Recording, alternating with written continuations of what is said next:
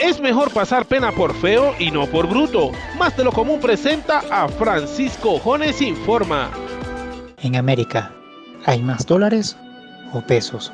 En las 35 naciones que componen el continente, hay diversidad de sistemas económicos y algunos nombres diferentes en sus monedas nacionales. Algunas tienen nombres propios que les fueron dados por diversos criterios nacionales, como el bolívar, el guaraní o el quetzal.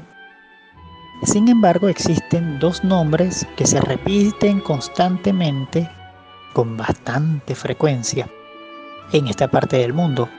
Deben usar adjetivos para poder diferenciarlos unos de otros. Los dólares y los pesos. ¿Cuál es el más abundante? Variedades de pesos que existen en América. Está el peso argentino, el chileno, el colombiano, el cubano, el cubano convertible, el dominicano, el mexicano y el peso uruguayo. En total hay 8 tipos de pesos distintos y el peso chileno es el más valioso. ¿Y cuántos dólares existen en América? Hay 11 tipos de dólares distintos.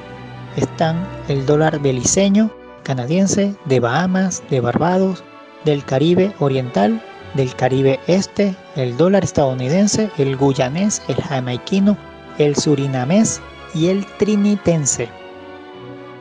El menos valioso de todos los dólares es el jamaiquino. Más de lo común presentó Francisco Jones Informa. Ningún animal fue lastimado en este episodio, solo el burro interno que hay en ti.